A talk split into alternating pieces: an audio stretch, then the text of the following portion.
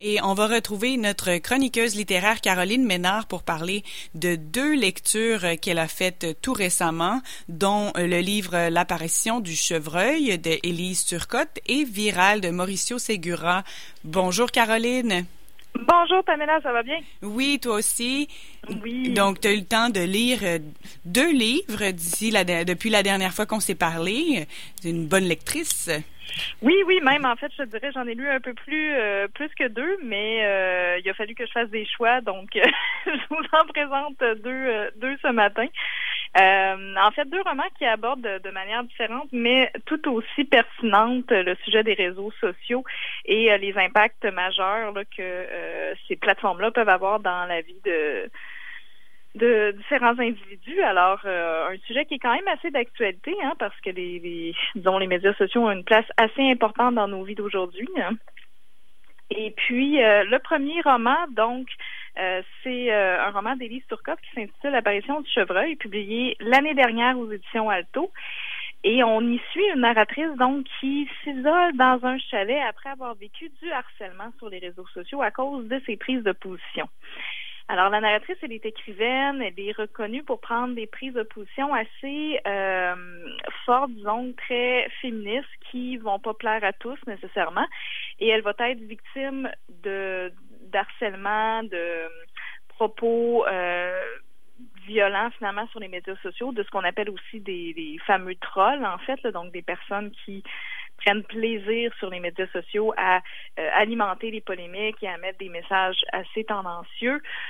Donc, elle est victime de ça et ça rappelle un peu, euh, je ne sais pas si tu te souviens, Pamela, il y a quelques années, il y avait eu des journalistes qui sont sortis dans les médias pour dénoncer la, disons, la, le phénomène des trolls et l'agression, le harcèlement qu'ils vivaient sur les médias sociaux, surtout en tant que femme.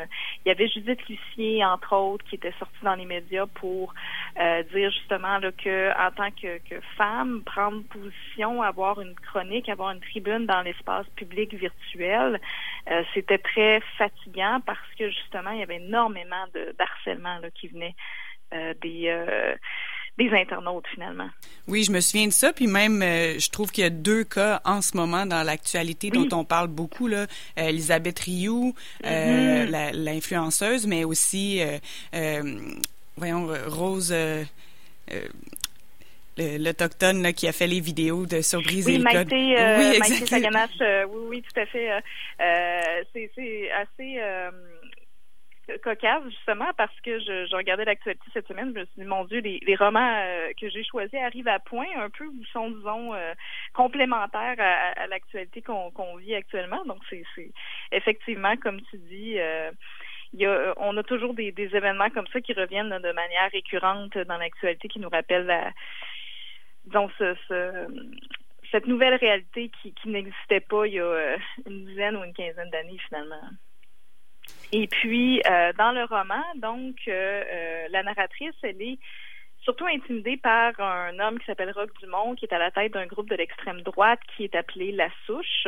Et on comprend donc que ce groupe-là est librement inspiré du groupe La Meute qu'on connaît au Québec. Mais elle est aussi dans sa vie quotidienne confrontée à un masculiniste notoire, donc qui se trouve à être son beau-frère, qui est donc le mari de sa sœur et qui tient des propos très misogynes, euh, qui est assez lui-même assez horrible euh, avec les femmes finalement. Euh, il est vraiment dans une relation où il d'abus, disons, avec avec la sœur de la narratrice, où il va lui interdire de porter certains vêtements, où il va contrôler ce qu'elle dit. Et donc, cette réalité-là est connue dans la famille, mais euh, quand la narratrice prend la parole pour, finalement, dans les réunions familiales, pour, euh, disons, euh, contrer les prises de position de son beau-frère ou pour défendre sa sœur, ben, elle s'est reprochée d'être la personne qui met la bisbille dans la famille, qui provoque, alors que ce sont plutôt les prises de position de son beau-frère qui sont problématiques. Alors, ça, ça amène beaucoup de réflexion finalement sur la prise de parole, comment on dénonce un peu les abus, les injustices, surtout dans un contexte familial ou dans un contexte qui n'est pas favorable. Tu sais, à quel point ça crée des malaises et tout, mais ça reste quand même qu'il y a certaines réalités qu'il faut dénoncer, certaines choses qui doivent être dites. Alors, il y a toute cette réflexion-là qui est hyper pertinente dans le roman. Euh, évidemment, bon, la narratrice, dans le chalet où elle se retire, elle se, elle se, retire entre autres pour écrire, pour raconter finalement ce qui doit être raconté, et elle va sentir qu'elle se sent euh, suivie, disons, euh, épiée et il va finir par y avoir une confrontation finalement avec la personne qui l'a suivi. Alors je ne dis pas c'est qui parce que je veux pas vous euh, gâcher le, le, roman, mais euh, il va y avoir une confrontation intéressante avec euh, une personne qui qui l'a suivi. Et c'est un roman de combien de pages environ? Euh, c'est pas très long, je dirais que c'est une centaine de pages. Oui, on est autour du 150 pages. Euh, donc, ça se fait vraiment bien. C'est un livre assez court qui se dévore et euh, on a une, narration qui est très forte dans ce livre-là aussi. J'ai beaucoup aimé la manière dont c'est rédigé. il y a différents dialogues qui s'entrecroisent avec la narration de du protagoniste, puis c'est un style qui est pas, euh, c'est un récit qui est pas forcément linéaire. Alors c'est assez dynamique, je dirais, comme écriture. On va par exemple passer bon des réflexions de la narratrice à des dialogues avec sa famille ou des dialogues aussi qu'elle a avec sa psychologue. Euh, donc c'est vraiment, euh, ça bouge quand même beaucoup, si on veut, là, dans, dans l'écriture. puis il y a justement beaucoup de réflexions intéressantes et de, comment je dirais, d'écho finalement à aux différents mouvements de dénonciation qu'on a vus sur les médias sociaux depuis euh, quelques années. Donc, aussi des situations où la prise de parole par des femmes était nécessaire et où cette parole-là n'est pas toujours bien entendue. Alors, il y a beaucoup de, disons, de, passages qui nous rappellent cette, euh, cette réalité-là. Est-ce que tu nous en lis un extrait? Bien sûr, c'était ma prochaine question. Alors, je vous en lis un petit extrait. Ça va comme suit. Cette famille, le beau-frère la déteste, plus que jamais. Il arrache l'enfant des bras aimants et pousse le père vers la porte avec brutalité. C'est à mon tour de crier. Le père a vacillé, il est tombé par terre. Pas, un son ne sort de sa bouche. Je ne lis pas bien non plus l'émotion sur son visage. Là où je voudrais voir de la colère, je vois de la tristesse. Pire, une sorte de disgrâce. Je l'aide à se relever. Un moment de confusion nous rapproche tous, sauf lui, le beau-frère. Il nous observe avec son fils vagissant dans ses bras.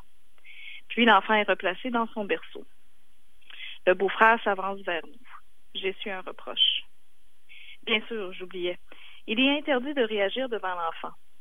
C'est écrit dans une Bible quelconque. Ne jamais montrer son désaccord face aux actions de l'un ou l'autre des parents. J'aurais dû rester calme. En réagissant sans réfléchir, j'ai tout amplifié. Si ça se trouve, c'est mon cri qui a fait tomber le père. Nous restons sans voix, et rien de ce qu'il vient de prêcher ne va être contredit. Le beau-frère, devenu pater, épouse enfin l'autorité. Sa parole est reconnue. Je porte le blâme pendant que les autres procèdent à des échanges dans la chapelle sacrée du silence. Le père m'embrasse, puis il se retire. Comme lui, je fais semblant d'éteindre ma pensée. Comme flamme sous une pelletée de terre. Ainsi, la scène tombe dans l'oubli mais la cendre demeure.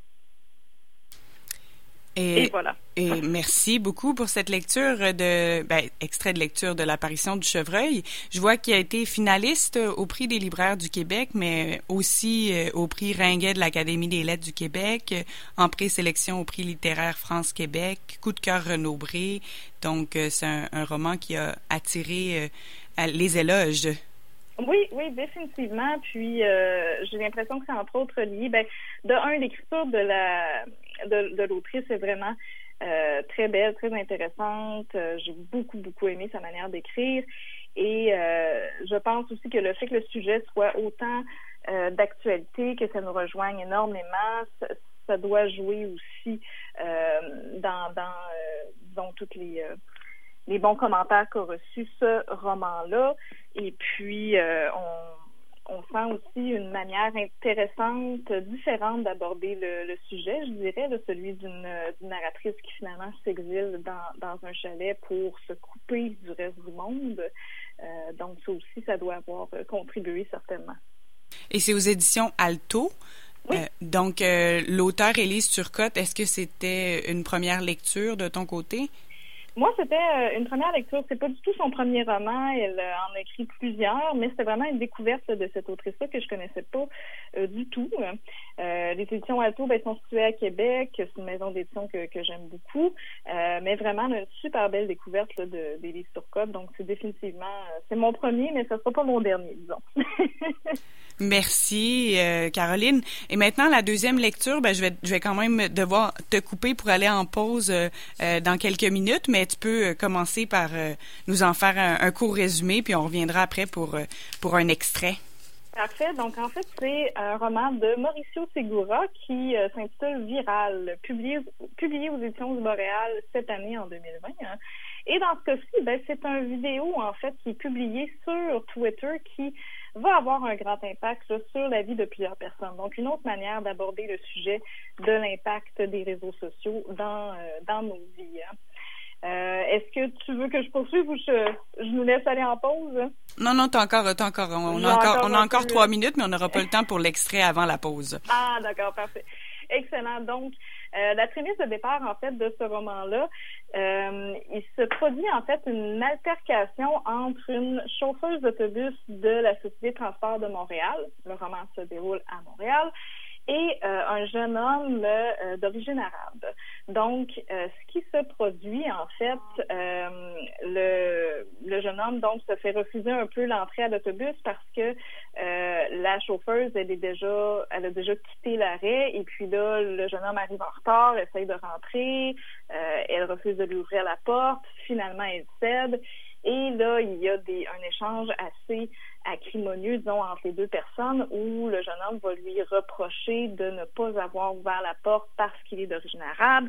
La chauffeuse dit non, c'est parce que vous étiez pas à l'heure, puis moi je peux pas prendre de retard. Et euh, finalement, bon, il y a des insultes qui sont euh, échangées de part et d'autre. Le jeune homme quitte l'autobus. Puis cette toute cette scène-là, qui est dans le fond un gros malentendu, se retrouve à être captée sur vidéo par une personne qui était dans l'autobus et elle va être publiée sur euh, la plateforme Twitter. Donc, la vidéo va devenir virale. Ça va susciter des commentaires très tranchés où les gens vont commencer à s'insulter de part et d'autre.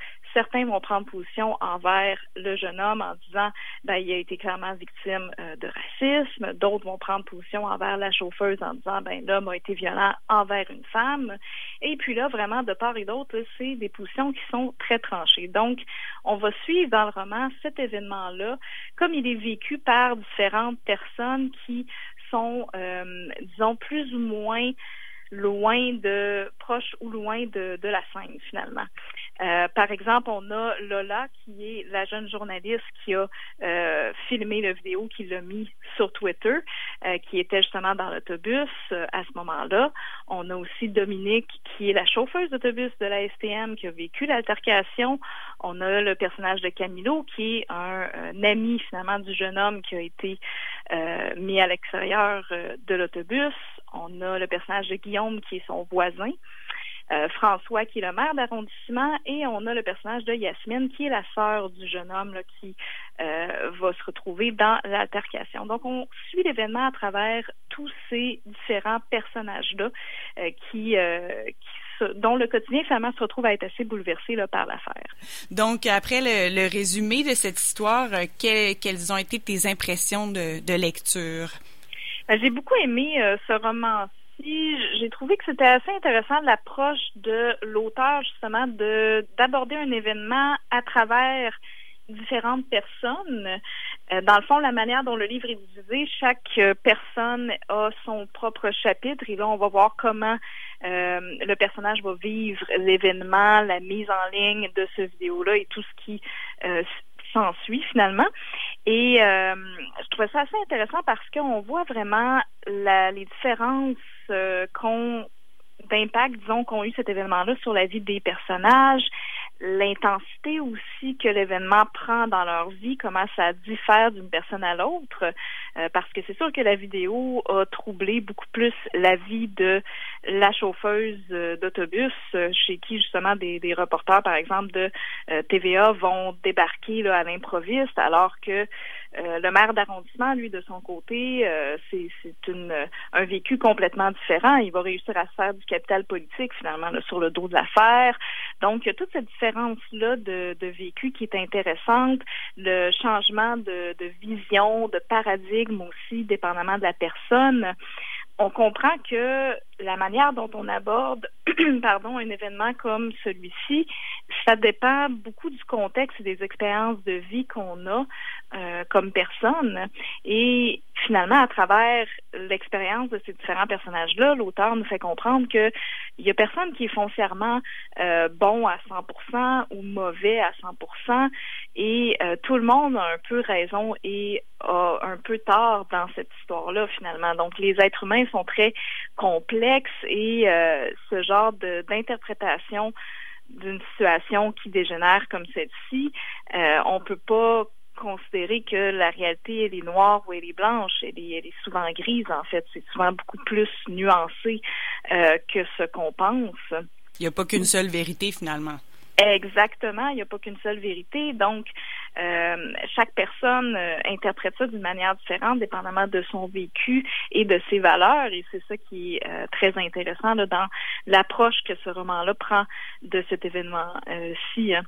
Ce que j'ai trouvé bien aussi, c'est que ça nous rappelle à quel point ça va vite sur les réseaux sociaux, hein, à quel point ce qui aurait pu être vu comme un simple malentendu va complètement dégénérer, va être monté en épingle de, de tout bord, de tous côtés et euh, comment c'est vraiment ça peut euh, détruire plusieurs vies ou du moins avoir un impact assez majeur sur les gens. Euh, puis comment aussi certaines personnes qui n'étaient pas impliquées au départ dans l'événement vont le reprendre pour se faire du capital là-dessus ou pour en tirer des bénéfices aussi. On voit ça un peu des fois sur les réseaux sociaux. Donc, il y a ces questions-là qui sont très, très d'actualité. Un petit extrait? Bien sûr. Alors, euh, je vous en lis un, donc, qui provient du chapitre du personnage de Yasmine, qui est la sœur du jeune homme d'origine arabe qui a été euh, expulsé de l'autobus. Alors, ça va comme suit. Depuis sept ans, depuis son arrivée à Montréal, pour garder toute sa tête, dès que quelqu'un opinait sur le Maroc, sur les guerres au Moyen-Orient, sur l'islam et le monde arabe, elle s'esquivait comme un chat, détournait la conversation, feignait l'ignorance. Vraiment, tu ne demandes pas à la bonne personne. Habituellement, son interlocuteur passait ensuite aux questions personnelles. T'es musulmane, pas vrai? Quand elle leur répondait que oui, la plupart arrivaient mal à cacher leur déception, puis leur curiosité attisée. Il lançait alors une maladresse du genre Avait-elle déjà porté le voile? Pendant quelques années, un hijab. À ces mots, il restait silencieux vaguement perturbée, comme si elle venait de leur avouer qu'elle avait été un jour morte, mais que par un, revirement de situation inespéré, elle était revenue parmi les vivants. Mais elle n'était pas au bout de ses peines, puisque souvent, dès le lendemain, il rappliquait. À les entendre, elle devinait qu'ils s'étaient renseignés sur Internet. N'ayant d'autres options, elle répondait calmement à leurs questions, tantôt pertinentes, tantôt naïves à pleurer, ayant l'impression de jouer le rôle d'une experte. On lui demandait de disséquer, comme un entomologiste, sa culture natale, comme si c'était possible, comme si elle pouvait parler de la culture dans laquelle elle avait grandi avec détachement et désinvolture. Elle s'efforçait d'être patiente, mais à la longue, elle leur faisait comprendre par ses monosyllabes et son indifférence travaillée que ce jeu de questions et de réponses commençait à lui peser. Avant d'immigrer, personne ne l'avait averti qu'elle devrait se transformer en porte-parole officielle du monde arabo-musulman. Et voilà.